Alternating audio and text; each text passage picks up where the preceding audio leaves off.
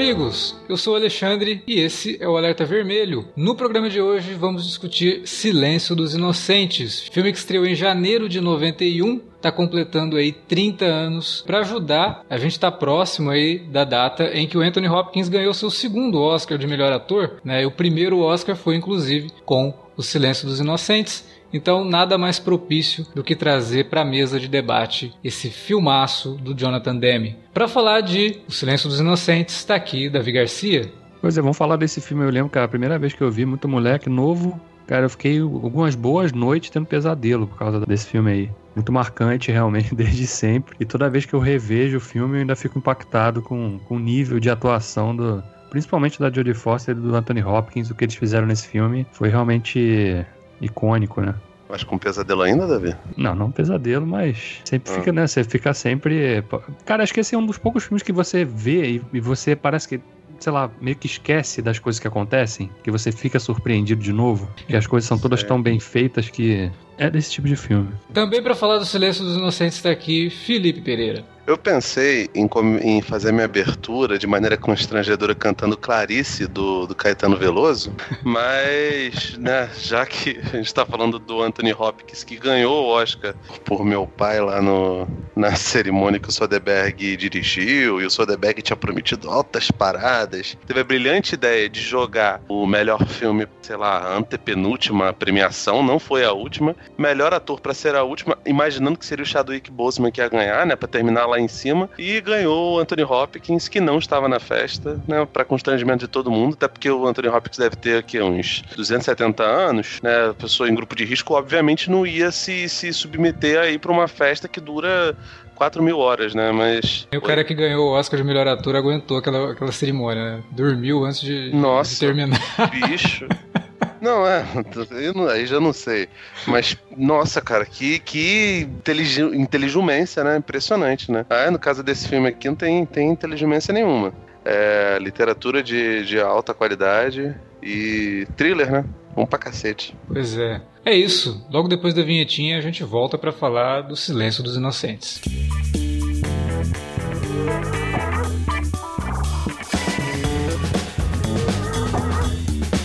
Agora ficou mais fácil ajudar o Cine Alerta a manter o conteúdo no ar e a produzir mais podcasts. Além do padrim.com.br/barra cinealerta, onde você pode escolher um valor e contribuir mensalmente e ainda participar de um grupo secreto no Facebook para ter acesso antecipado aos programas, você também pode nos ajudar toda vez que for comprar aquele livro, filme, quadrinho ou o que mais você estiver precisando. É só entrar em cinealerta.com.br/ofertas e conferir uma lista sempre atualizada das melhores ofertas disponíveis na Amazon e em vários outros sites. Você também pode encontrar produtos relacionados aos temas dos podcasts e o melhor, qualquer compra feita a partir partir de um link que você abriu no nosso site já garante uma ajuda pra gente. Ajude o Cinealerta a continuar produzindo esse conteúdo que você gosta. padrim.com.br barra Cinealerta ou faça suas compras a partir de cinealerta.com.br barra ofertas. Fique agora com o podcast.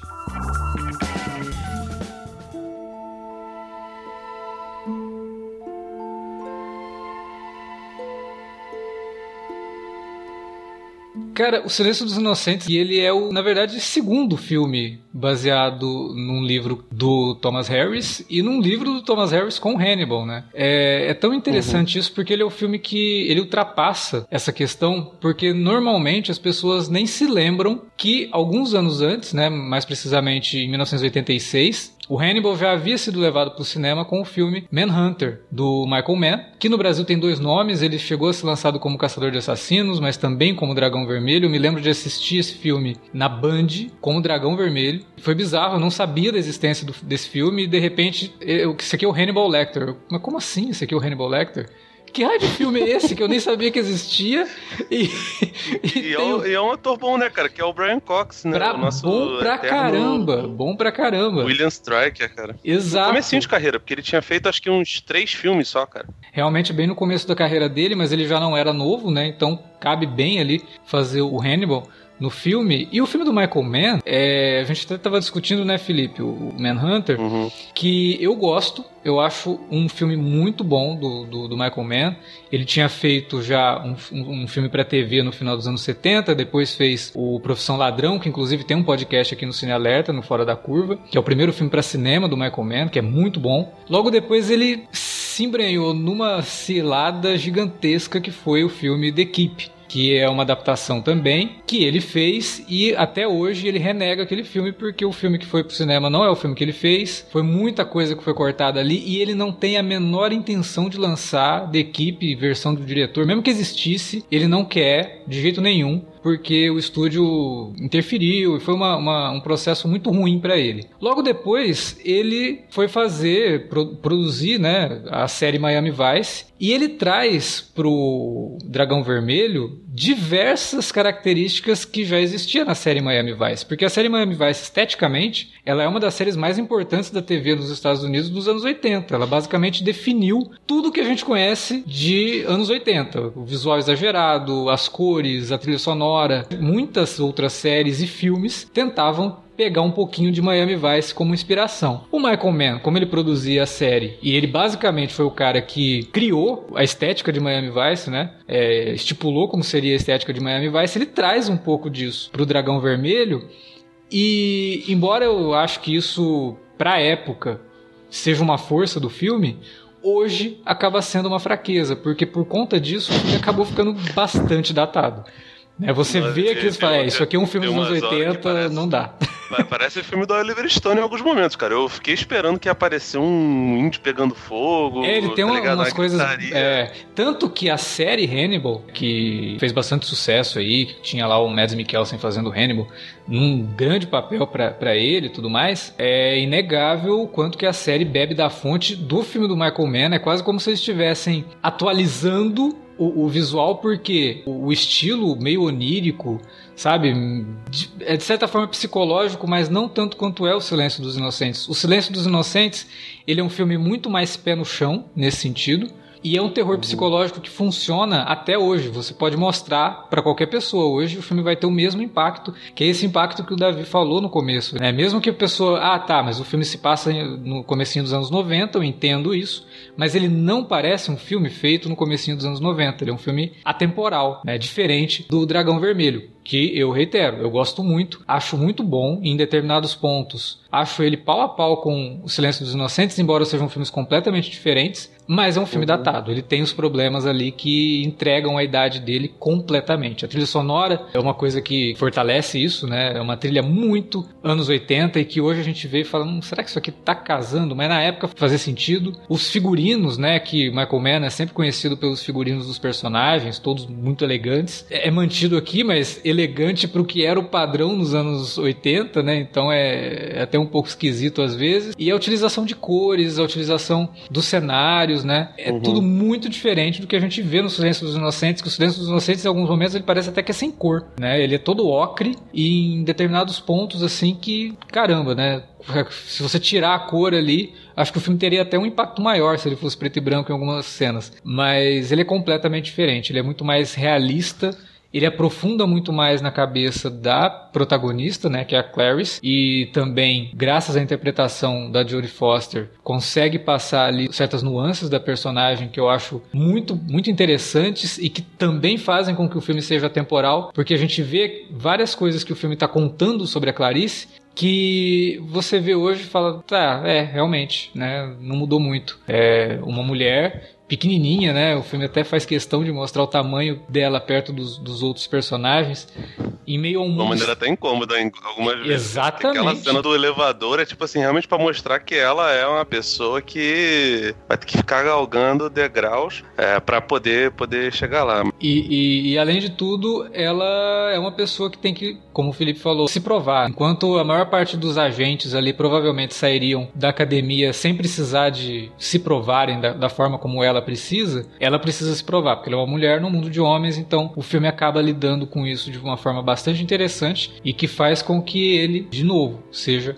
atemporal. Mas O Silêncio dos Inocentes segundo filme, então, que conta ali uma, uma trama onde o Hannibal ajuda, de certa forma, aí também cabe dizer que depende do ponto de vista, o FBI a pegar um serial killer. No caso é o Buffalo Bill, interpretado pelo Ted Levine, né, que é um serial killer que está atacando, já matou, quando o filme começa, seis mulheres. E ele tira a pele dessas vítimas, né, e mata elas de forma extremamente brutal e os corpos são encontrados já em estado de decomposição. De repente, a filha de uma senadora é sequestrada por ele e aí todas as forças que já estavam empenhadas em pegar o Buffalo Bill se empenham ainda mais. Envolve uma questão política. E ao mesmo tempo a Clarice que azul, né? É, pois é. Ao mesmo tempo a Clarice, que é essa personagem que está começando, ela está saindo da academia, ela é chamada para entrevistar o Hannibal Lecter numa desculpa de que está fazendo um perfil psicológico dele, mas na verdade é tudo uma jogada do Crawford para que o Hannibal pense que tá dando a ideia de que ele vai ajudar a pegar o Buffalo Bill, né? O Crawford no filme ele é bem sacana, mas muito inteligente, né? Porque o filme como é manipulador cita, também. É, bastante, né? é, porque o filme como ele não cita os eventos do Manhunter, ele não uhum. cita o Will Graham, dá a entender que quem prendeu o Hannibal ali foi o Jack Crawford, né? Então você é, imagina menos, ali né? que né? isso, isso, depois é isso depois é ressignificado no próprio Dragão Vermelho, né? Do, é do exatamente né? do Dragão Vermelho do Brett Ratner que eles tentam encaixar na cronologia do, do, do, Silêncio dos Inocentes, sim. Mas se você assistiu o Silêncio dos Inocentes isoladamente, em momento nenhum fala do Will Graham ou dos eventos do Dragão uhum. Vermelho e o Hannibal cita o Jack Crawford como o nêmesis dele de certa forma. Então é, é eu só eu, eu só eu só prefiro que você você tem. Quando você referir ao Manhunter, você cita Caçador de Assassinos. É, Caçador de Assassinos é um nome sensacional. É, é ruim, é, sim, é ruim, só que, enfim, é bom pra desambiguar, porque o filme do Brad Hattner, que foi lançado, acho que 2006, 2005, não lembro agora. Acho que é 2003, ele chama... 2004, viu? Eu lembro de ver esse filme no ah, cinema. É, eu não lembro quando foi, cara. Eu, eu sei que eu revi esses dias. Eu até achei ele, ele ok, cara. Ele é ok. Acho que falta alguma coisa ali. Muito... Ele é ok. Ele é melhor que o Hannibal ele... do Ridley Scott, por exemplo. Não, esse filme nem existe. Esse que você citou aí nem existe, cara, sinceramente. Eliota comendo o próprio cérebro, eu, eu me recuso. Assim, eu, eu vejo até o Hannibal A Origem do Mal, que eu sei que é ruim, Nossa, apesar de eu não ter visto. É horrível. Mas, assim, mas Hannibal eu não revejo nem, nem que me pague. Quer dizer, se me pagar muito bem, eu vejo. Agora, é, é, é bom desambiguar porque, assim, é, eu não sei se esse, se o Silêncio dos Inocentes tem produção do Dino De Laurentiis. Não, não o tem. O Dino De Laurentiis, ele produziu o Manhunter, inclusive a série do Hannibal, que é baseada também no, no livro do Thomas Harris, no primeiro livro conta as histórias do, do, do Hannibal Lecter, é também produzido pela galera do Dino De Laurentiis, né? Eu não lembro se ele já estava morto ou não em 2013, 2014. Eu sei Sim, que... o, o, acho que o Hannibal Rising, eu acho que também é, mas o que aconteceu foi o seguinte: o Dino de Laurentiis ele comprou os direitos para fazer o Dragão Vermelho. Só que como uhum. o Dragão Vermelho foi muito mal de bilheteria, ele entregou para o Ryan lá os direitos do, do, personagem, do personagem Hannibal, né? De graça. Falou: ah, isso aqui uhum. não, não deu certo, façam aí o que vocês quiserem. Não, e, e pior que assim, é, os dois, tanto, tanto o Manhunt quanto o Silêncio, eles são distribuídos pela mesma empresa que a MGM. Então, tipo, eu fiquei realmente na dúvida porque que cinco anos depois eles realmente não levaram absolutamente nada do. que poderiam só. Ah, fizemos um recash aqui. O, Sim. Que basicamente o personagem que aparece é o Hannibal, né? Eu não, é, o Crawford também aparece, mas. Sim, aparece é... o Crawford. Aparece todo mundo, na verdade, que tá no livro, né? Com os mesmos nomes é, e tudo mais mas o, o filme O Silêncio realmente ele não leva em conta nada que a gente vê no, no, no Manhunter.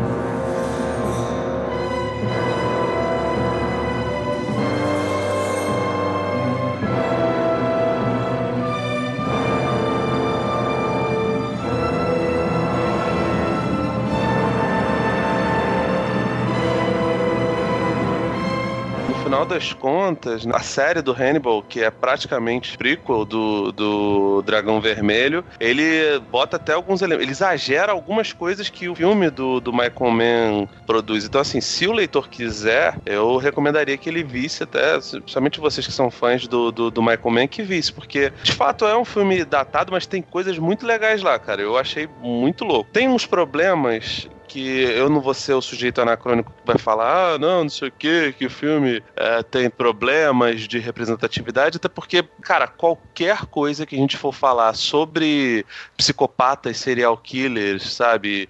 E Sim. até psiquiatria dos anos 80 e 90, e até algumas coisas dos anos 2000, vão ser extremamente complicadas, porque à luz da psicologia, psiquiatria, esse negócio todo, várias questões que hoje são pautas e são extremamente discutidas em relação à representatividade, nessas épocas eram um tabu extremo. Então, assim, Sim. o vilão do Silêncio dos Inocentes, pegando ele como exemplo, que é o Buffalo Bill, ele é tratado como por, algumas pessoas como, como transexual tal. E, cara, se você for atrás de, de estudos freudianos, a questão da homossexualidade era tratada como uma, uma doença. Eu não tô falando que era uma doença, eu estou falando o, o que era o conceito. Isso daí foi derrubado com o tempo. É, isso já, já, já há bastante tempo, né? Tanto que, assim, o personagem do, do, do Hannibal, especial, eu, eu não li os livros, do, os últimos livros, né? Porque, até porque falam bastante mal, né? Que no caso é o Hannibal e o, o Hannibal Rising lá. Mas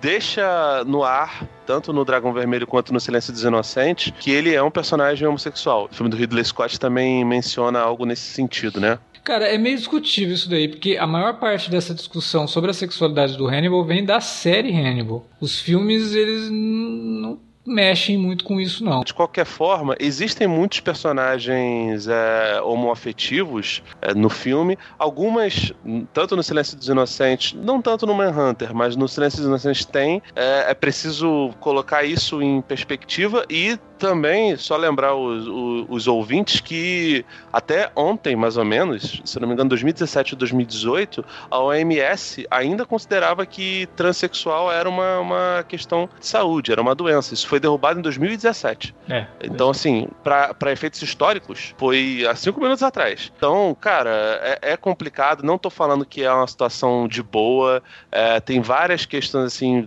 muito complicadas por. A gente já falou isso 200 vezes aqui em outros podcasts, assim, que existia uma postura antiga de associação de homossexualidade com pedofilia que é extremamente falaciosa e mentirosa, até porque a gente sabe, por meio de um monte de estudos, inclusive publicados pela OMS, pessoas pedófilas que transam com, com meninos ou meninas do mesmo sexo que a pessoa, quando tem contato com pessoas mais velhas, com pessoas que regulam mais ou menos a idade delas, normalmente elas são heterossexuais. Então, o fato do, do sujeito ser pedófilo e ele estuprar crianças do, do, sexo masculino não significa que ele é homossexual. Então, existe essa, essa pegadinha escrota e preconceituosa por parte de, de, de gente é, fundamentalista que é preciso ser, ser combatido. Então, se isso é, é, precisa ser combatido com relação à pedofilia e homossexualidade, também tem que ser combatido com relação a, a qualquer associação de parafilia, de psicopatia ou de sociopatia com transexual. É, no caso, Agora, o filme, disso... o filme em si, ele não afirma, né? Ele até mexe com isso, dizendo quando o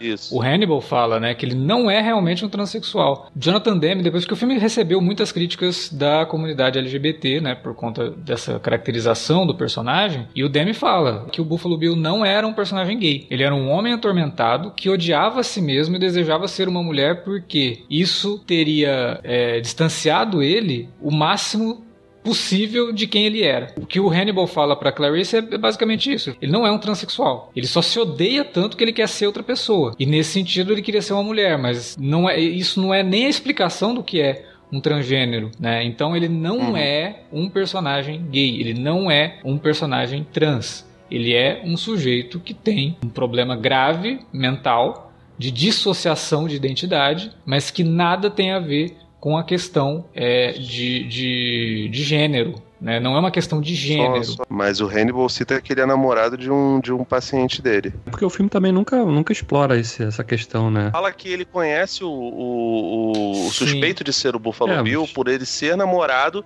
de um paciente dele. Sim, mas o paciente. O Hannibal chama que ele é gay. Não, tá. Uh, não necessariamente. O Hannibal é, fala que quem era gay. Né? O Hannibal fala que quem era gay era o paciente dele. É, e, e outra, né? O Hannibal não dá todas as informações que ele passa pra Clarice ali ali, ele tá o tempo todo tentando manipulá-la também.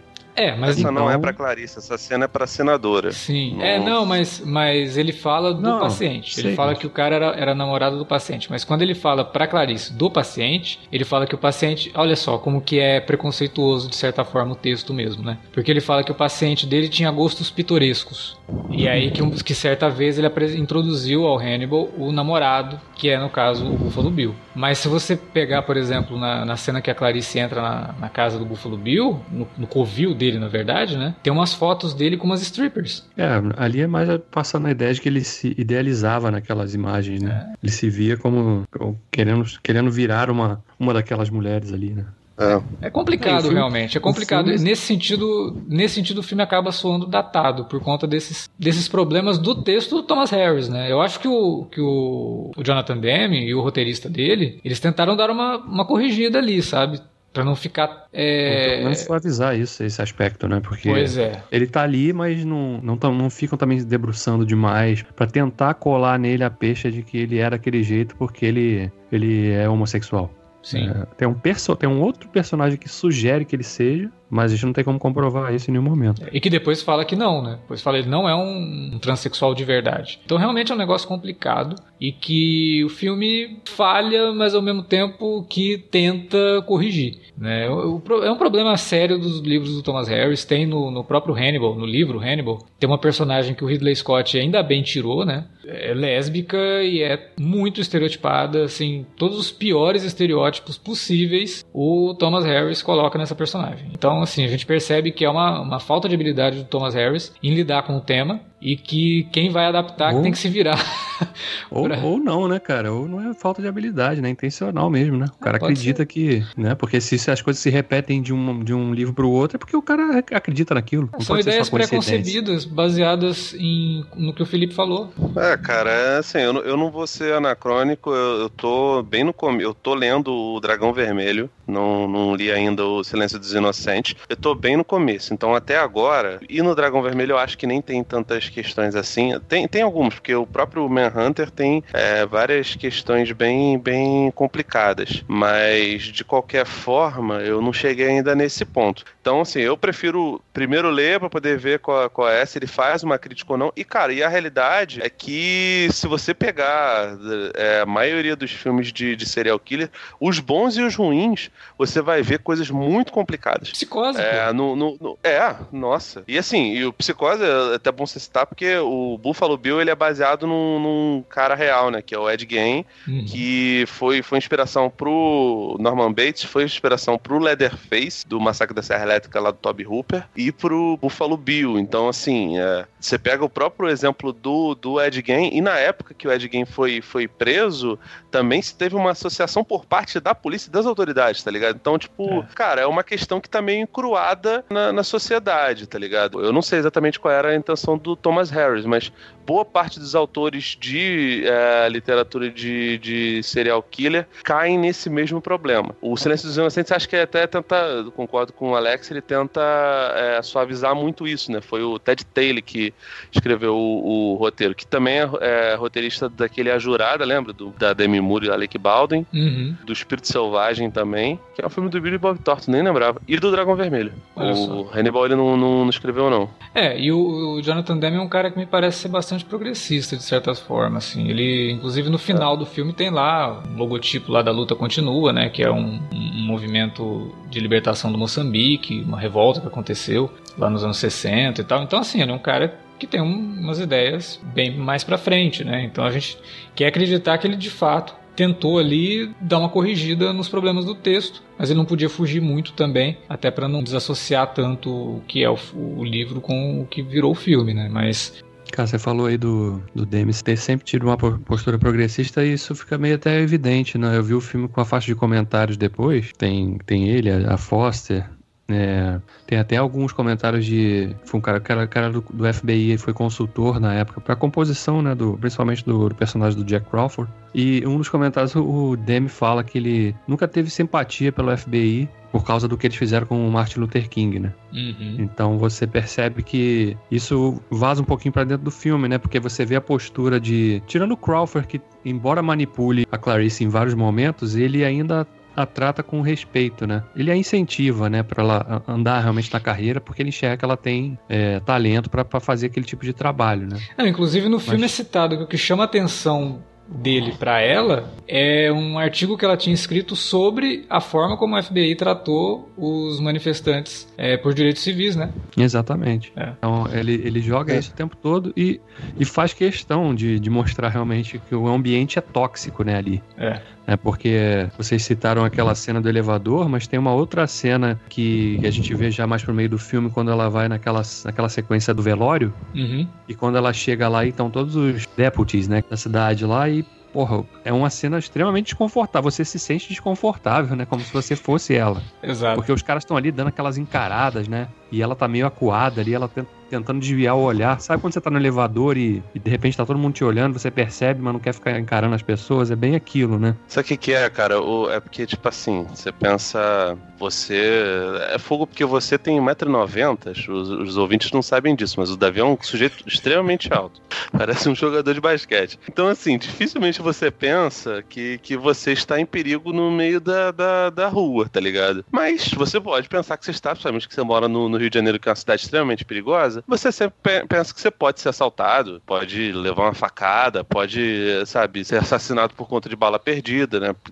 Tem até um certo folclore na, na cidade em relação a isso. É, mas quando você pensa em, em coisas que, que podem acontecer de ruim com você, você pensa em furtos e violação da sua integridade física por meio de, de machucados. No caso da mulher, além disso tudo, ainda tem a questão da possibilidade de ser, ser violado. Não estou falando que homens não podem ser violados, mas estatisticamente é Sim. é ridículo você comparar um, um, número com o outro. Cara, é uma situação muito, muito incômoda mesmo. Eu fiquei impressionado, cara, porque o Demi, ele, ele o mise-en-scène dele é muito bom, Sim. né? Porque ele pega umas, uns elementos que o próprio Michael Mann já tinha utilizado e que imagino que, que esteja um pouco na literatura do Thomas Harris, que bem no comecinho eu vejo muito isso de, tipo, de literatura no ar, né? Uhum. É, a descrição das cenas tal, aí... do, do, do, Thomas Harris é muito boa, porque ela realmente faz você enxergar tudo aquilo. Cara, consegue te colocar pro, muito pro, bem pro, o que está acontecendo na cena. Pro roteirista e pro, pro diretor, realmente não é tão difícil você começar a montar o visual, né, do, do, do filme, dos filmes, né? No caso, pegando o Manhunter e o Silêncio como, como exemplo. Lá no começo do Silêncio dos Inocentes, a Clarice tá correndo na floresta e aí você fica bolado, né? Porque, tipo assim, cara, uma neblina do cacete. Uh, eu nunca tinha visto uma floresta no ar, mas o filme começa na floresta no ar.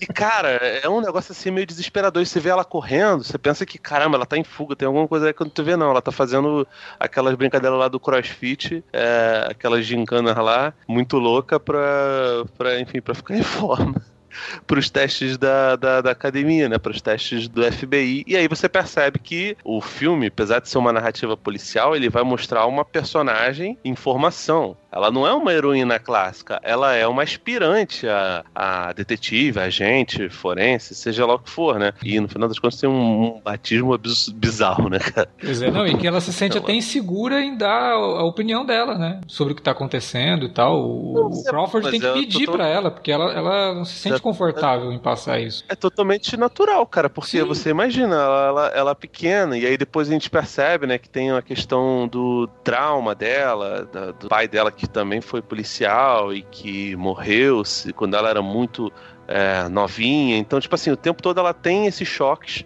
O Demi, ele trata dessa questão no ar de uma maneira completamente diferente do Michael Mann, né? Eu gostei pra caramba da, da abordagem do, do, do Mann, mas de qualquer forma achei que, que as, as escolhas que o Jonathan Demi faz aqui são muito bem pensadas, cara. Até ri que você começou a falar, ah, o filme não precisava de cor. Eu acho até que o Silêncio dos Inocentes é extremamente colorido. É, só que ele usa cores, né, tonalidades mais, mais átonas, né? Até uhum. o sangue dele é bastante tímido. Eu achei isso do cacete, né?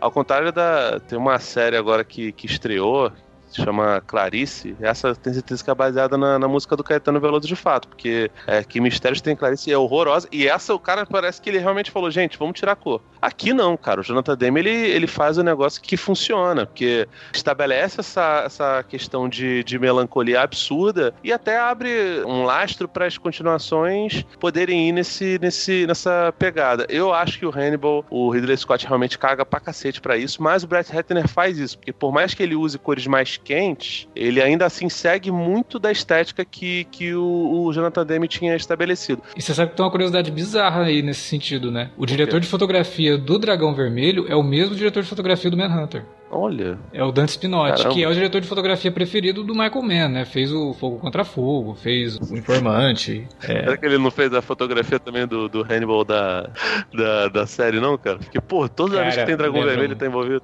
Lembra muito, lembra muito, inclusive. É, é muito interessante a, a, versatilidade do, do Dante Spinotti, na, na, verdade, né? Porque ao mesmo tempo que ele pega a visão do, do Michael Mann lá no Manhunter, pega a mesma história, o mesmo filme, né? E faz outra uhum. coisa completamente diferente, que é muito mais Bom, puxada pro que é o Silêncio tem várias. Várias, tem várias cenas icônicas. A cena do sujeito lá, o, que no Dragão Vermelho é o Philip Seymour Hoffman, é, é.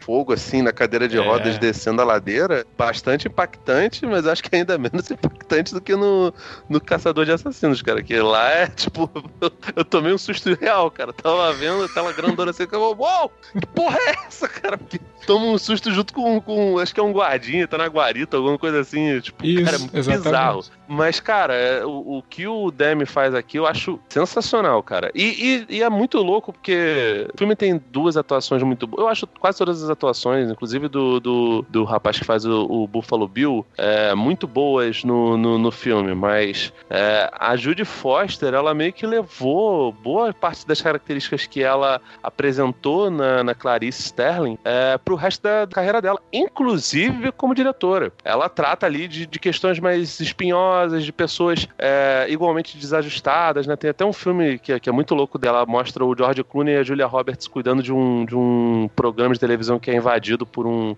um cara que tá com uma bomba. Pô, esse cara, é que é, bem, sensacional. Esse filme é bem bom, cara. Tenso é pra cacete, esqueci o nome do filme, alguma coisa do... Ah, velho, não lembro. Eu esqueci também. Mas enfim, cara, tipo, ela, ela traz umas...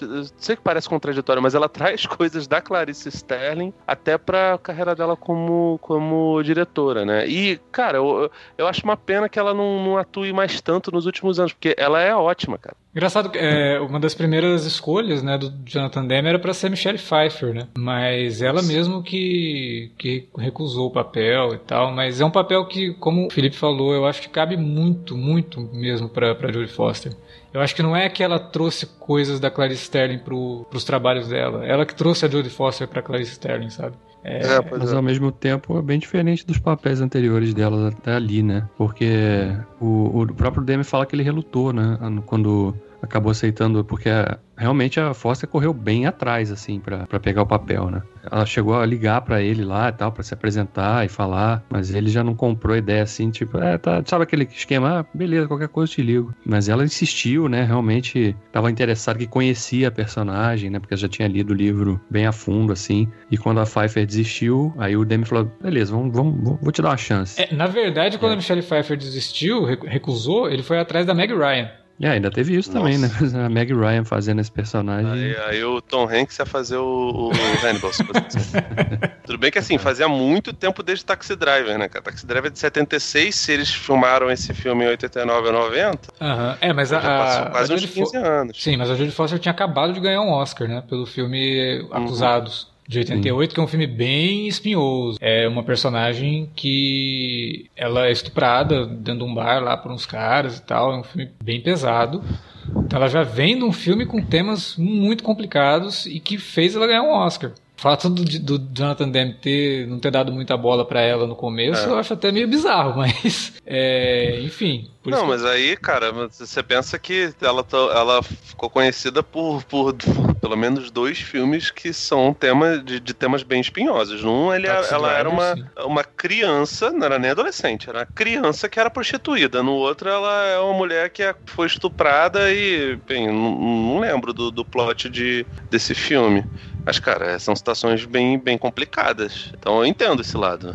Não condeno, não. É, é, é estranho assim que eu, que eu digo que é estranho, porque, porra, ela é uma personagem, uma atriz, né? Talvez isso tenha ela é pesado. Ótimo, maravilhosa. É uma atriz que vinha com personagens muito fortes, né? Personagens de muitas convicções. E a Clarice, ela precisava ser isso que a gente falou ali, que ela tem até vergonha de, de, de, falar o que ela tá pensando naquele momento. Ela não pode ser essa personagem de, de, convicções tão fortes assim logo de cara. Isso a gente vai vendo essa transformação dela ao longo do filme. Quando ela vai perdendo essas inibições dela e começa a falar: não, isso está acontecendo por causa disso. Não, não, ó, isso daí vocês estão errados, isso não é assim.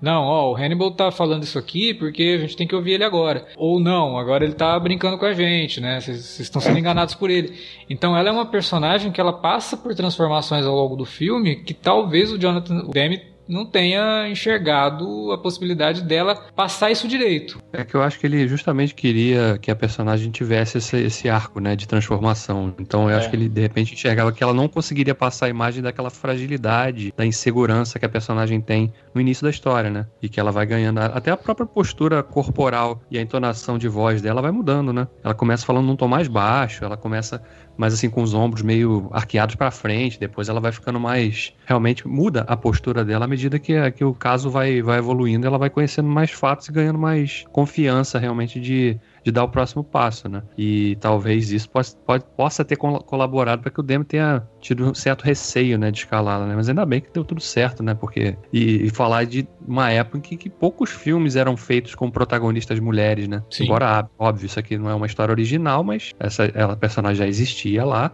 quem tinha lido o livro sabia que ela era protagonista, ou pelo menos a personagem mais preponderante da história, né? Sob o ponto de vista da, de fazer a história realmente andar. E, e no cinema, não. No cinema a gente via muito, era filmes de policiais e filmes de suspense, de horror envolviam personagens masculinos, né? Era um universo estritamente masculino Sim. e você não via o papel das mulheres envolvidas ali, né? Então, até nesse sentido, o filme valoriza a importância dela, dá espaço para que ela se transforme e faz isso muito bem, né? É, não, e até por isso que é importante que o filme se desassocie do, do Manhunter, né? Se ele se, se coloca como continuação do Manhunter, o protagonista do Manhunter era um homem né, que era o Will Graham. Mas se a gente encara esse como o primeiro filme, a gente está sendo introduzido esse universo nesse filme, e que eu acho que muita gente de fato foi, porque o Manhunter foi um fracasso de bilheteria.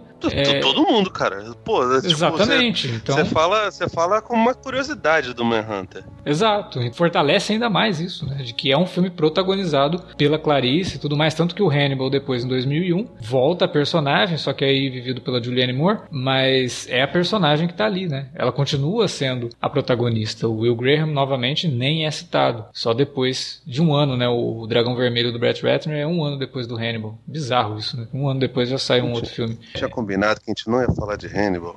É, estou citando aqui.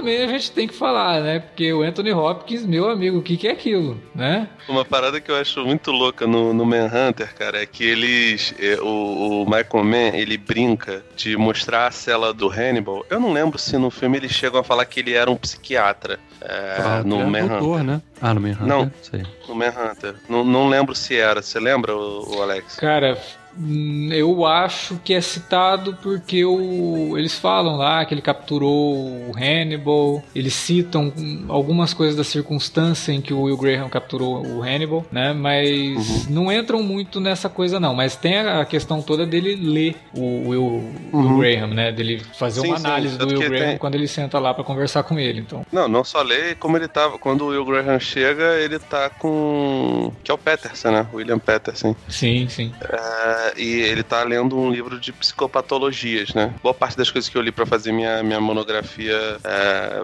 como Freud como bibliografia básica era a psicopatologia da vida cotidiana, né? Mas, enfim, ele usa a, o visual, né? O quarto, né? A cela, né? Que é praticamente um quarto do, do Hannibal, é todo branco. Tipo assim, pra fazer é uma... bizarro, como que aquilo é limpo. É, cara. Nossa, cara, tipo...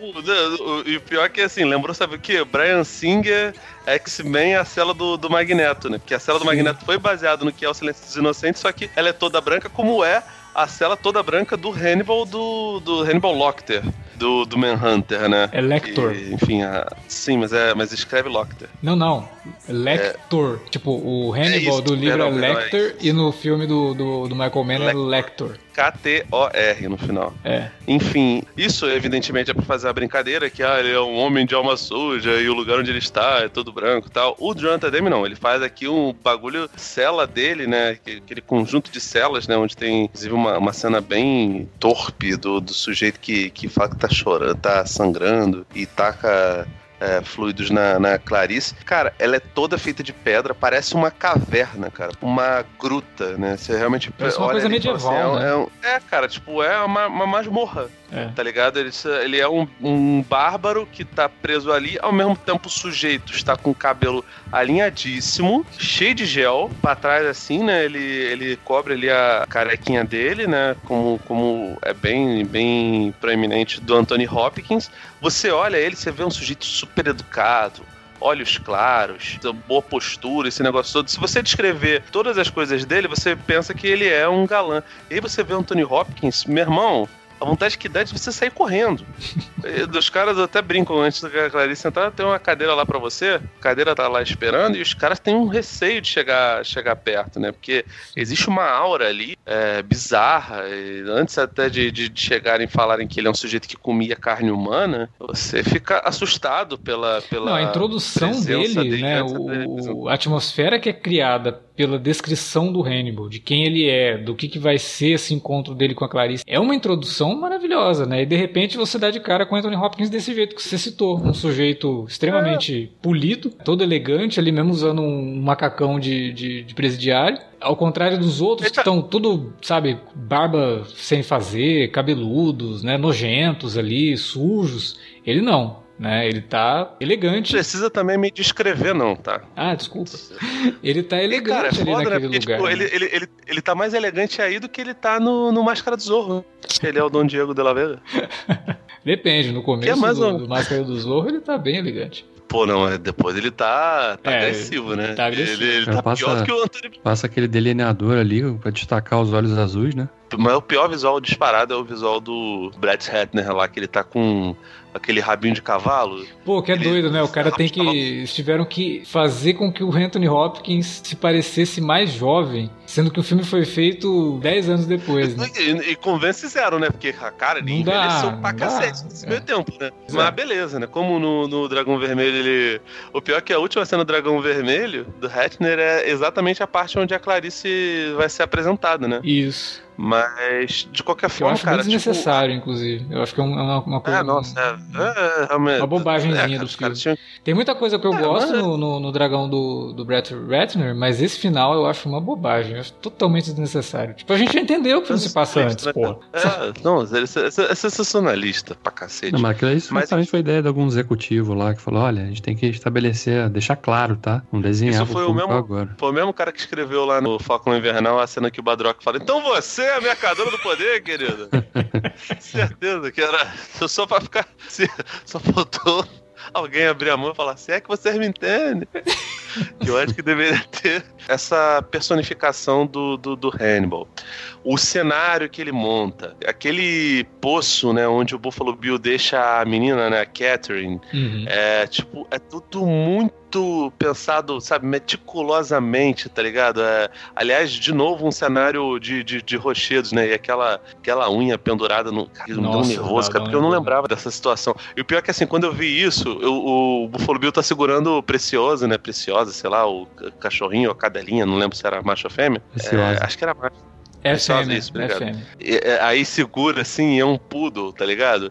E eu tava vendo o filme do lado do meu cachorro, que é um poodle. A sorte é que, como ele tá muito sujo, que a menina da Tosa não conseguiu pegar ele essa semana, é, ele não tá tão, tão, tão limpo. Porque o dia que eu fui ver é exatamente o dia que geralmente ela pega. Se ele tivesse é, bonitinho, estufadinho do jeito que. Eu ia ficar muito nervoso.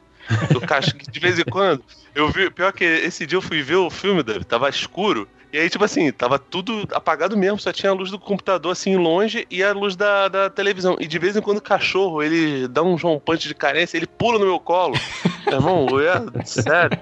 Eu ia ter um, um nervoso, cara. Graças a Deus ele tava sujo, né? Essa hora eu agradeço a Deus que ela não conseguiu, não conseguiu pegar. Mas, cara, tudo é muito meticulosamente pensado. Até o cachorrinho, né, cara? Que o Poodle é o cachorro fofo universal. Aí você pensa, caraca, por que, que um assassino tem um cachorro desse? E no final a, a Catarina até leva, o cachorro vai com ela, né, cara? Ela leva o cachorro. O que pra mim também não faz sentido, né, cara? Até porque ela tem um gato, né? Não, mas ali era crise de consciência, porque ela, tentou, ela ameaçou é. quebrar as patas do cachorro. Ela falou, não, agora tem que cuidar desse bicho, né? É, ela machucou o cachorro. Isso pra né? mim é um pouco de síndrome, síndrome de Estocolmo, né? Na, na, série da. Essa série horrorosa aí que o Davi me fez ver, o personagem da Catarina, inclusive, tá com, com a Preciosa junto com ela, tá ligado? Tipo, Sim. bizarro. Ela realmente levou pra cuidar o cachorro. Você vê que ela só tá com a cachorra, ela não tá com o gato. O gato ela jogou fora. né?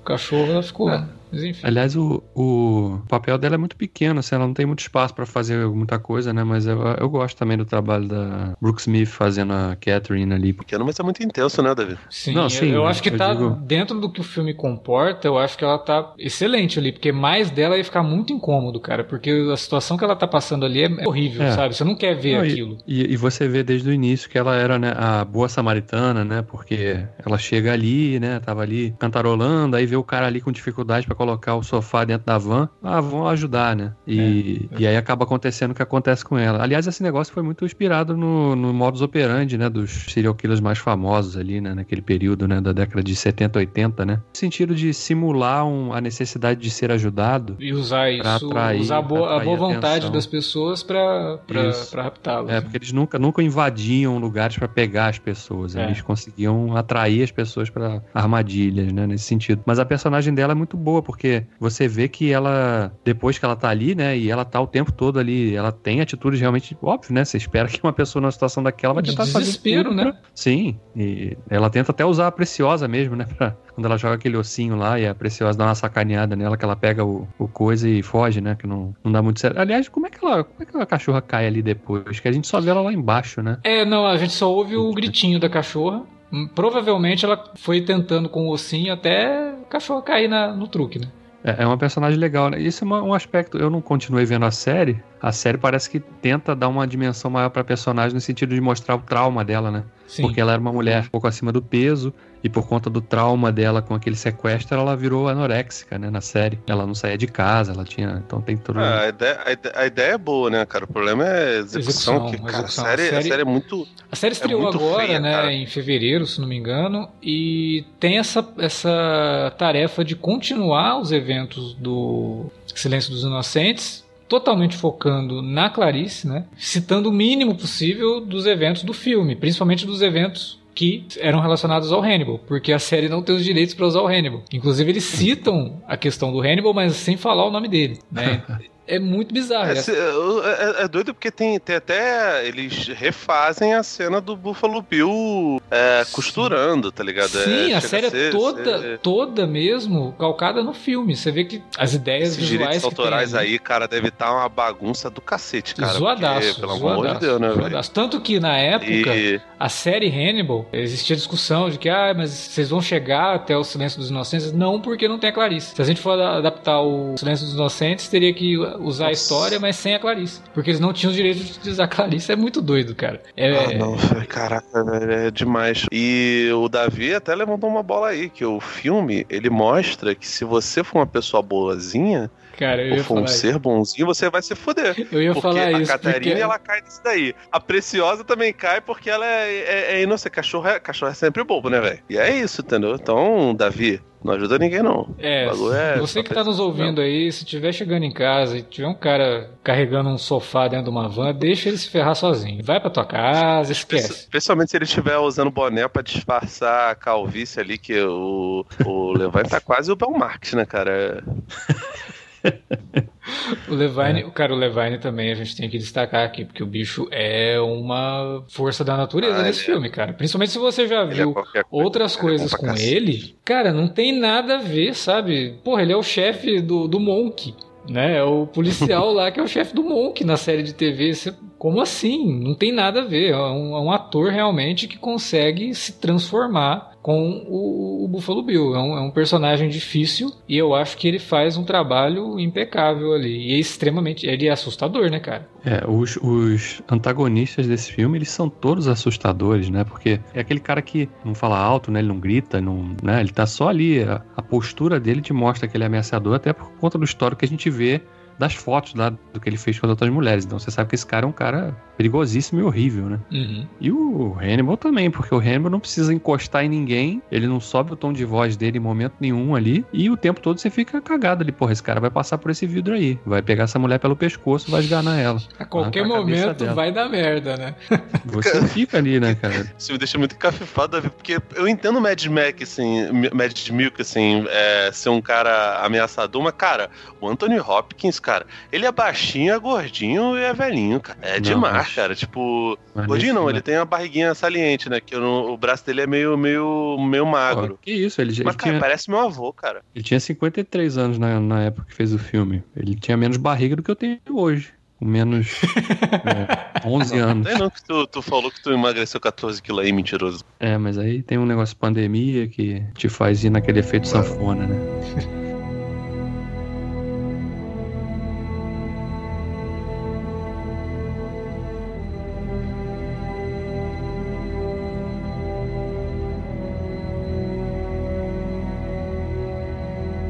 falei na abertura que passei quando eu vi esse filme pela primeira vez, que eu era muito novo, que eu tive alguns pesadelos por alguns dias por conta do Hannibal, cara. Eu sonhava com aquela. Quando ele tá ali fazendo aquela descrição que ele comeu o fígado do cara lá com, com Chianti e, e, e fava beans, né? Aí, comendo o fígado do cara, né? E ele ele tá ali, né, naquela postura meio de, de lado ali, né, encorado, escorado naquela coluninha ali, falando para ela, e ele faz aquele Porra, cara, eu lembrava disso, né? Aquela o cara chegando por trás, assim, mordendo teu, teu pescoço pra arrancar um pedaço da carne, sei lá.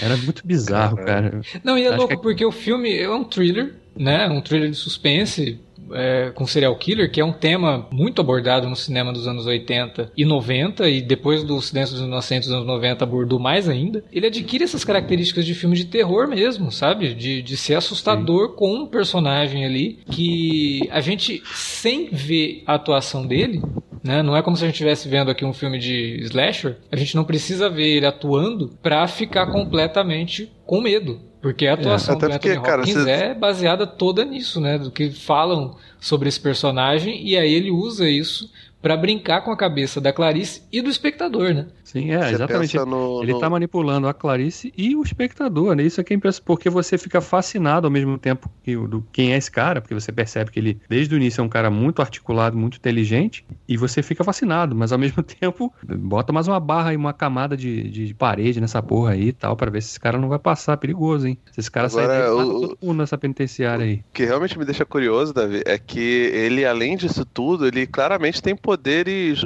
A série do Hannibal, ela, ela bota o Will Graham, né, que é o personagem do Dragão Vermelho, como um sujeito quase paranormal. Ele tem, ele tem poderes. Agora, o Hannibal do Anthony Hopkins, ele tem poderes de fato, porque ele tem uma, uma, um poder mutante de lábia que é absurdo, porque ele conseguir fazer aquelas celas é, super estilosas que ele tem nesse filme e no, no Dragão Vermelho, é realmente um negócio que para mim não faz sentido nenhum. Porque, cara, aqui o bagulho. Caraca, cara, a parada é super bem pensada. Tipo, ele tinha um diretor de arte é, dentro dele ali. Ele falou: Não, isso aqui vai ser desse jeito, sim, e tal. Que a minha fuga precisa ser dessa parada aqui assim. Eu vou conseguir. Assim, beleza, ele conseguiu fazer as esculturas dele, eu até entendo. Agora, bicho, a, a, a polícia aceitar ele, não, a sua cela vai ser assim. No Dragão Vermelho eu achei até que é pior. Porque, cara, ele tá preso por uma, uma corda assim que, é, de novo, lembra gincana, tá ligado? A parada é meio passa ou repassa. Ele tá. Cara, o que, que eles fazem aquilo, cara?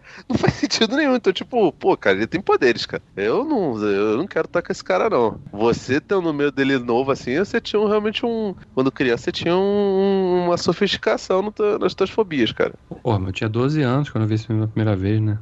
Como não ficar impressionado vendo, vendo É, não, não tem. É um filme realmente que pega a gente muito de surpresa e muito por conta da direção do Jonathan Demme, que cria momentos icônicos de fato, né? E principalmente no final ali, quando a gente tem o Crawford falando, não, a gente encontrou eles, né? Eu já tô indo aqui em direção ao esconderijo dele, não sei o quê, e aí ele vai, ele faz aquela montagem paralela do uhum. Crawford é, e do, do Buffalo Bill no esconderijo, e aí você acha que eles vão invadir ali o esconderijo do cara, né? De repente toca a campainha, a isca lá do FBI to tá tocando a campainha, você fala, ah, chegaram realmente, né, no cara, não sei o que. Na hora que ele abre a porta é a Clarice. E o Crawford tava do outro lado, né, do, do, do estado, numa pista falsa, não tinha ninguém na, na casa. A forma como ele constrói aquilo e o payoff do negócio, cara, você, a hora que ela entra ali, você fala, meu, já era. Porque ela, não, ela... Ela, ela... é totalmente inexperiente, né? No, no, no a, até na, na, no treinamento dela, ela se mostra inexperiente. Então uhum. você fala, cara, não tem a menor chance contra esse cara, né? E, e aquela, essa cena reflete justamente, né? Porque no treinamento ela entra,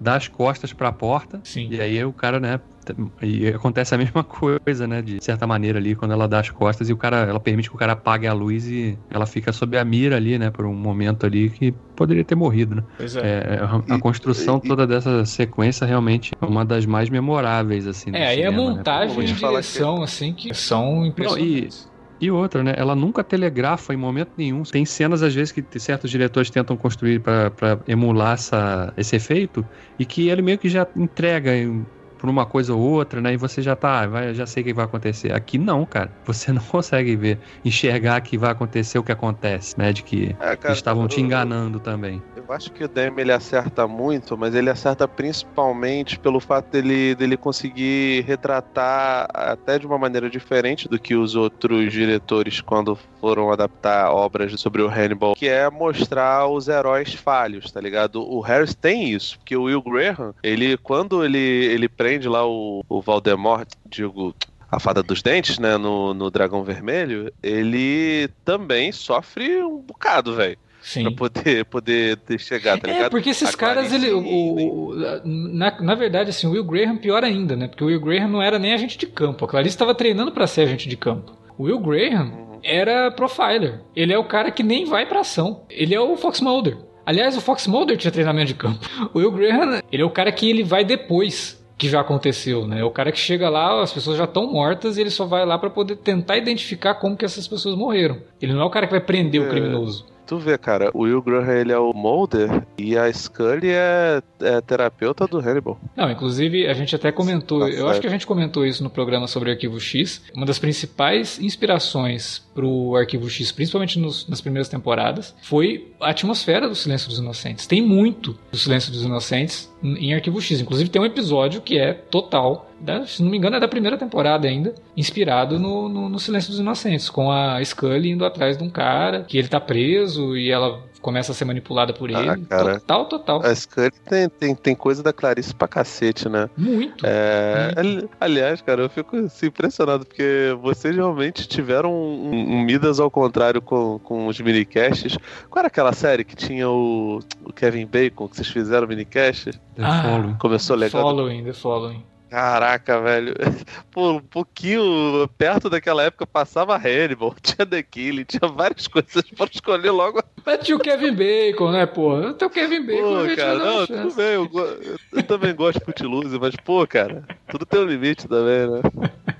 A, a, gente tinha que Caraca. ter na, no, no Cine Alerta uma maneira de entrar no jogo do Kevin Bacon. É, mas enfim, cara, eu acho, acho do cacete a forma como, como ele, ele lida com isso, né? Os heróis que o Thomas Harris coloca nos livros dele são personagens é, bastante falhos e até curioso, cara, como, como o Hannibal, que é uma mente tão superior, ele consegue é, ser, ser capturado, que tem tudo a ver com, com a, a ideia do que é o, o serial killer, o cara que deixa pistas, tá ligado? Sim. Onde boa parte do, do, do fetiche deles é está a caçada, em ser né? pego. É ele deixa a pista. Por que, que ele faz isso? Pô, é, o cara é idiota, não, cara. Porque parte do prazer quase sexual que ele tem em fazer aquelas atrocidades todas, os assassinatos, as esculturas e, e os métodos e a coisa meticulosa, é, mira ser pego, mira ser observado. Porque ele faz aquilo ali pra ser, ser olhado, sabe? O... Você vê que o filme ele, ele fala sobre isso sem precisar verbalizar, né? Quando o Buffalo Bill pergunta pra Clarice se, se eles têm pistas do assassino.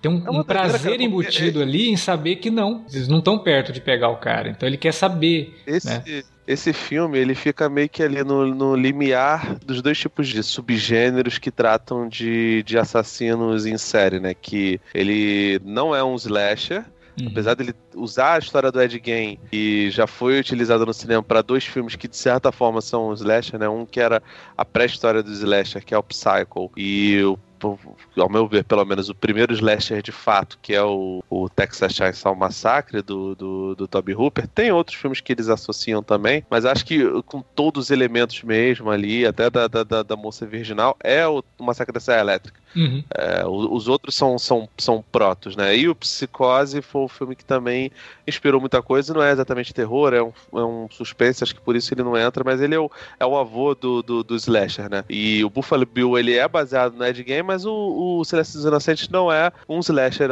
obviamente. É um thriller, é diferentão, sabe? É classudo, esse negócio todo. Inspirou Seven, inspirou outras coisas. E ao mesmo tempo ele é o. seria o filme de. o, o, o proto-filme de serial killer que depois viraria mega moda, sabe? Com Sim. Zodíaco, Seven, né? Que são dois filmes do, do, do, do, David Fincher.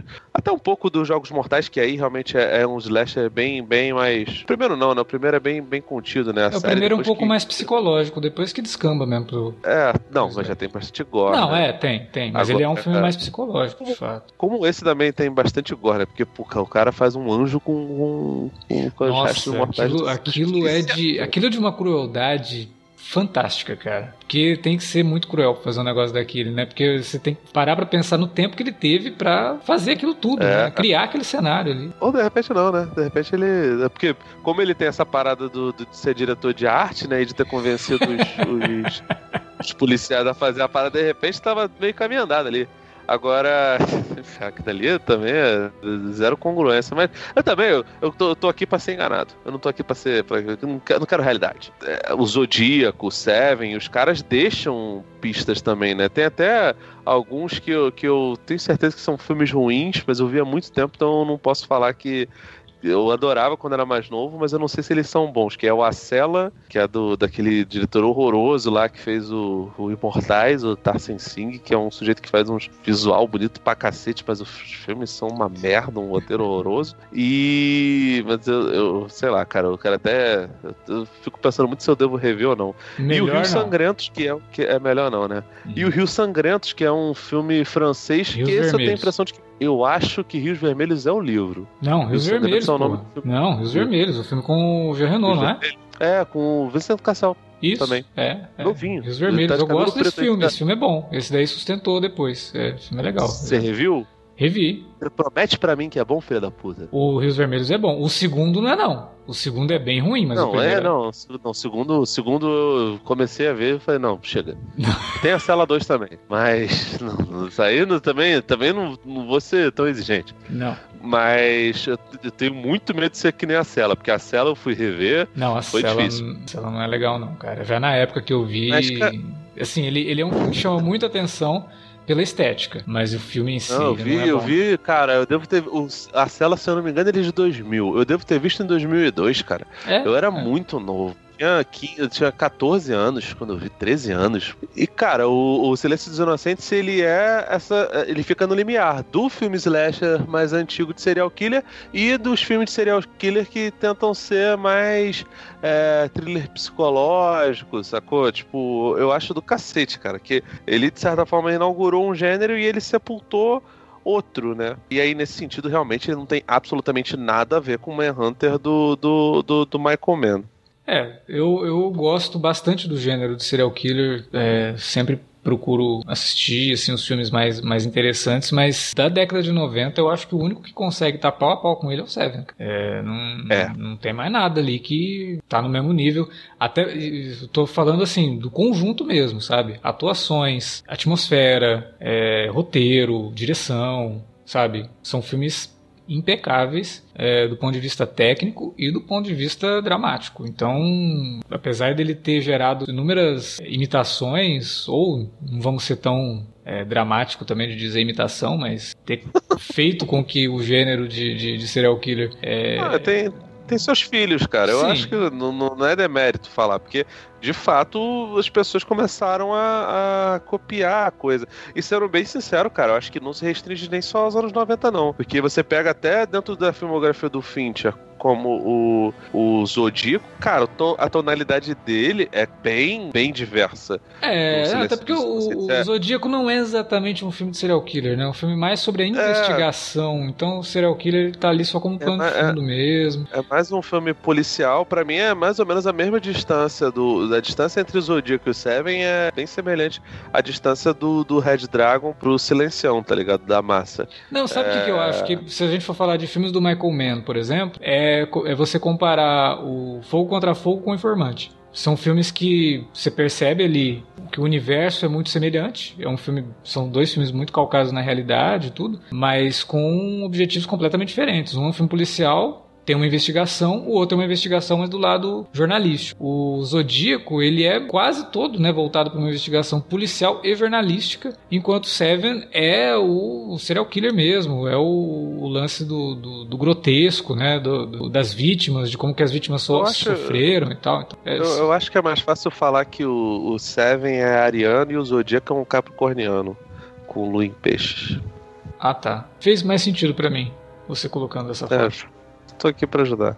Agora, tem uma coisa no Silêncio dos Inocentes que me tira do filme toda vez que eu assisto, cara. Eu não sei se vai ter, se tem essa mesma. Acho que para vocês não deve ter esse mesmo peso, mas não tem jeito, eu não consigo todas as vezes que eu assisto ao filme e o comandante da SWAT aparece, eu fico imaginando ele cantando Wicked Game.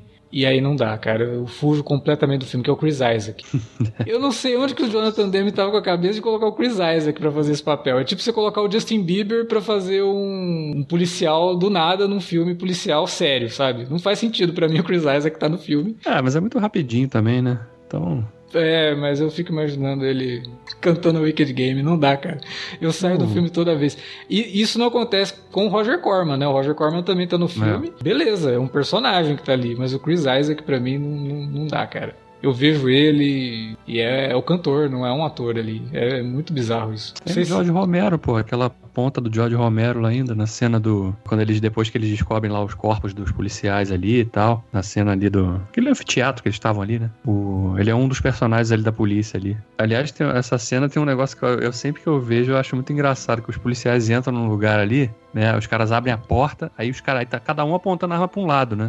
Aí tem um policial que vira para trás da porta e aponta a arma pra cima. Como se lá tivesse alguém trepado na parede ali pra atacar eles ali, cara. Ué, você não sabe se ele é um policial que vem de Gotham City, tá acostumado a ser atacado pelo Batman. É. Né? Nossa, cara. E aí já, já, já vai preocupado ali. Ele tava achando que ia encontrar o Batman baratão na parede do, do Ben Affleck. cara, é bizarro, né? Tem coisas que realmente fogem da, da, da atenção é, do diretor. claramente, o Demi provavelmente nem estava ali, ali foi uma cena dirigida pelo, pelo, na segunda unidade, né? E é. aí, qual é a orientação? Ó, é abrir a porta, cada um aponta a arma para um lado. O maluco chegou por trás por último, viu que já tava todo mundo apontando para frente, cara, ah, vou apontar para cima, né? Senão eu vou ficar apontando para a cabeça de um que tá na minha frente.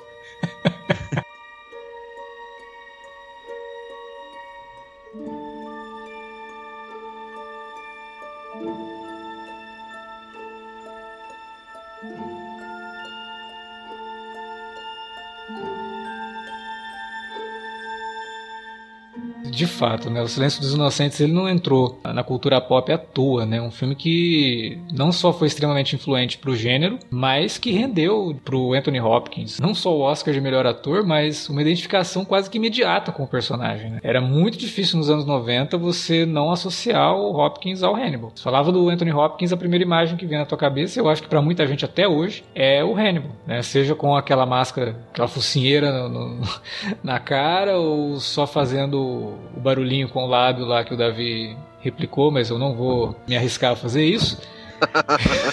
deixa, deixa ele brilhar sozinho, né? É, não, não vou roubar esse ah, brilho. Cara, a, a, máscara, tipo, é uma parada muito marcante, cara. É, eu acho que tá, tá, possivelmente é a coisa mais marcante do filme, cara. Até, é, assim, de, de, de, iconografia, né? Não tô falando de... Sim, até, de... vocês lembram do Conair? Aquele filme com o Nicolas Cage?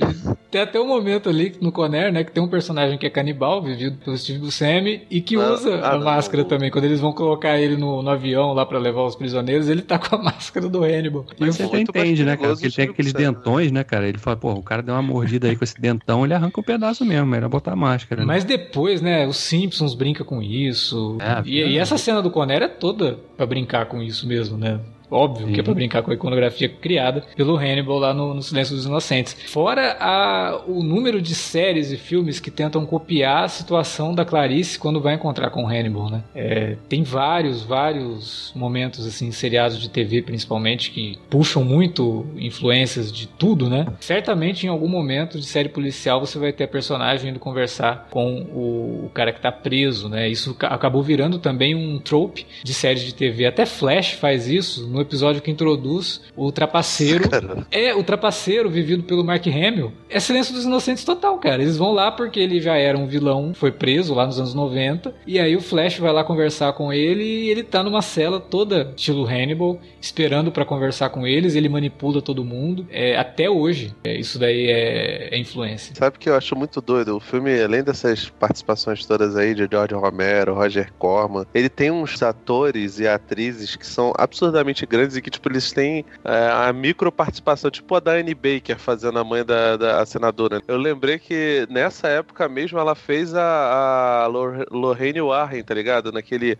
A Casa das Almas Perdidas. Um, um filme que ele é assustador, acho que é um filme Acho que ele não é nem dos Estados Unidos, cara. Acho que ele é do Canadá. Foi feito pra, pra TV, sabe? Um é, orçamento baixíssimo, assim, e personificação bastante marcante, cara, da Lorraine Warren. Lógico que não chega, né, no, na Vera Farmiga, porque a Vera Farmiga já, já até cansou de fazer a, a personagem. Mas a, a Diane Baker, cara, é, ela faz é a senadora, né? E a cena que ela aparece, que ela vai lá conversar com o Hannibal, o que mais destaca para mim é o figurino né? E aí você vai prestando atenção no filme todo, né? Os figurinos criados pela Colleen Atwood, que é genial. A Colleen Atwood, ela é assim uma figurinista fantástica, ela é lendária já em Hollywood, né? O que ela faz ali, principalmente com o figurino da, da, da, senadora, é um negócio fantástico, cara. Parece que você tá vendo um desfile de alta costura na senadora, sabe?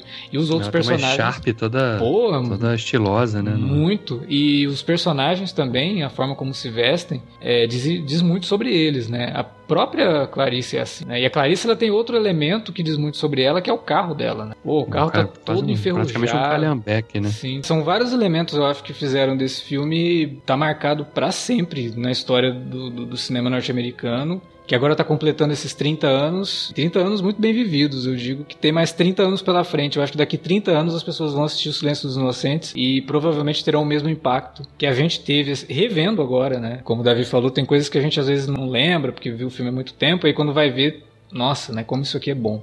E O Silêncio dos Inocentes sobrevive ao tempo de fato, cara. Ele é um daqueles que como eu falei, daqui 30 anos as pessoas ainda vão considerar um clássico como a gente considera vários filmes dos anos 40, dos anos 30, e que a gente assiste hoje e fala, nossa, que cinemão que é isso aqui, né? E o Jonathan Demme fez isso com Silêncio dos Inocentes, cara. Ano passado a gente destacou, né, que o Psicose fez 60 anos, né? E ainda continuava um filme impactante. Quando a gente chegar em 2051, a gente vai poder, de repente, estar tá gravando aqui um... Vamos revisitar o Silêncio dos Inocentes. E a gente vai estar tá falando da mesma, com a mesma força, muito provavelmente, né? Tirando alguns elementos que vão estar tá datados, obviamente, por conta da tecnologia, mas... É, mas eu gosto de enxergar esses filmes, como eu falei, o silêncio você assiste e simplesmente para e fala, não, é um filme que se passa nos anos 90, né? Então você consegue entender ali as, as limitações né? é, é. Da, do que os personagens poderiam fazer hoje, por exemplo, né? Se o filme se passasse nos anos 2000, várias situações ali você cons conseguiria resolver com uma busca no Google. É, é. Mas não existia isso na época, então você só encara como um filme que se passa na época e não como um filme feito na época. Como é o caso uhum. que acontece com o Dragão Vermelho do, do, do Michael Mann, com o Manhunter. É, ele não é só um filme que se passa nos anos 80, ele é um filme que é feito nos anos 80. Ele tem todos os tiques dos As anos 80. Né? É, ah. assim, o Michael Mann é um bom diretor? Ele é, né? Mas é um filme, infelizmente, datado. Por isso que a série Hannibal eu acho que traz muita coisa, porque o Brian Fuller com certeza adora o filme do Michael Mann e ficava pensando, nossa, o pessoal deve assistir e falar que tá datado e tal, eu vou atualizar algumas coisas aqui. Cara, Hannibal a série, putz, tem momentos ali que ele nitidamente está prestando homenagem ao Manhunt. Só que atualizando o filme, né? Ao mesmo tempo que ela brinca com os figurinos, com os, os cenários, as cores, ela também consegue se manter bastante neutra para você não perceber o momento que ela foi feita. Né? O Brian Fuller ele mandou muito bem na estética em Hannibal. Eu acho que ele, a série se perde bastante na terceira temporada. A série tem vários problemas, assim. Eu acho a, a parada do Will Graham. Falam que depois nas outras temporadas isso até diminui um pouco, mas ele, ele ser um cara meio que poderes, eu acho muito cagado. É, fora isso, ele também tem uma parada de todo episódio, ele tem um, um totem de gente, uma escultura com corpos, tá ligado? Tipo, você banaliza. É, tem uma força e um impacto no Silêncio dos Inocentes, quando você vê ele, o que ele fez lá com os policiais, né? Com a, aquele anjo, uhum. exatamente por ser um evento raro. Se isso acontece toda semana, é, perde, perde ah, força, cara, você, você, você, sabe, você perde, perde impacto, sabe? O, é. o Silêncio dos Inocentes ele trabalha muito bem essa, essas questões. O Silêncio dos Inocentes mostra é, piercing no mamilo, cara. Hoje em dia você vê, você ah, dane, você não tem impacto. Naquela época era um negócio, é, era sutil, era uma parada pequena. É um problema da literatura isso. do Thomas Harris, é, que é uma das críticas ao livro Hannibal, que ele mesmo banaliza toda a violência que poderia ser utilizada como uma coisa mais psicológica, sabe? E que é um dos problemas que é levado pro, pro filme Hannibal do, do Ridley Scott. É um filme que ele, toda aquela classe do Silêncio dos Inocentes é perdida completamente no Hannibal, que acaba virando uma coisa assim, totalmente banalizada. A violência no Hannibal é uma violência banalizada, que perde o impacto. A partir da quinquagésima cena que tem alguém comendo um pedaço de alguém, ela já não. Ah, corriqueiro isso aqui, né? Tá normal isso no filme. É, mas é, isso daí me, me incomoda um pouco, sabe? Mas, cara, se os filmes conseguiram uh, consertar isso, tem desculpa pra série, série não fazer. Depois, o, o, pelo menos as pessoas que eu conheço que, que gostavam da série falam que o roteiro vai só piorando, sabe? O roteiro, é, não, ela, não é ela vai, ela vai piorando. De temporada a temporada, Hannibal vai caindo ah, muito. cara, mas é tão bonito visualmente. Mas é bonito, bolado, é bonito. Eu só continuei assistindo Hannibal porque era muito bonito visualmente, cara. Porque teve um momento na série que eu já não tava mais prestando atenção nem nos diálogos, porque os diálogos estavam. É ridículos, incompreensíveis. Uhum. Os personagens conversavam e para mim ficava, sabe, sabe desenho animado quando vai entrando assim ó, uma frase na cabeça do, do, do, personagem vai saindo pelo outro ouvido? Tava daquele jeito para mim, cara, sabe? Na terceira temporada já, tava insuportável já... aquilo, mas a série tava bonita, continuava bonita de assistir, né? Eu já acho isso na primeira, cara. Tem hora que eu fico viajando, cara pelo amor de Deus, tipo, assim, eu tenho, eu tenho que pegar um negócio na. pegar água. É, normalmente eu pauso, né? Quando a parada é muito densa, assim, mas, cara, tá, tá num nível tão grande que dá pra tu dar a volta e minha casa não é tão grande também, né? Vamos ser sinceros.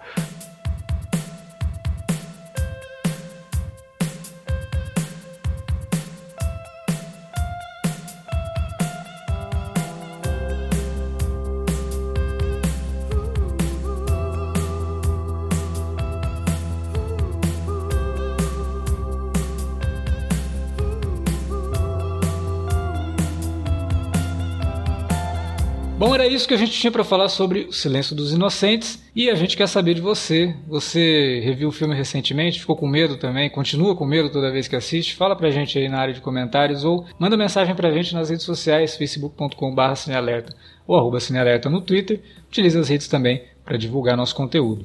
O Davi fez no canal dele um vídeo bem legal sobre os 30 anos do filme, né? E comentou um pouquinho do Clarice também, né, Davi? Comentei um pouquinho e mostrei também a edição que saiu em 2018 lá fora da Criterion, bem caprichada. O filme belíssima e, e obviamente comentamos o filme também, né? Porque não podia deixar passar essa, essa data tão marcante de aniversário do filme. É isso aí. Então acessem lá no YouTube o canal do Davi, o do Drew Lost. Dá uma pesquisada pelo Silêncio dos Inocentes lá dentro, mas confere os outros vídeos também. Tem coisa bem legal lá que o Davi e a Juliana estão produzindo. E daqui 15 dias a gente volta para comentar mais um assunto que eu acho que vocês vão curtir, porque é um podcast que a gente está prometendo faz tempo. Finalmente a gente vai comentar uma obra aí que eu não vou falar não, vou deixar vocês tentarem descobrir qual que é, mas tá dentro do mês que normalmente se comemora sobre essa franquia. Ficou bem fácil. Vocês já devem saber do que eu estou falando. A gente volta então para falar desse assunto. Valeu pela audiência. Até a próxima.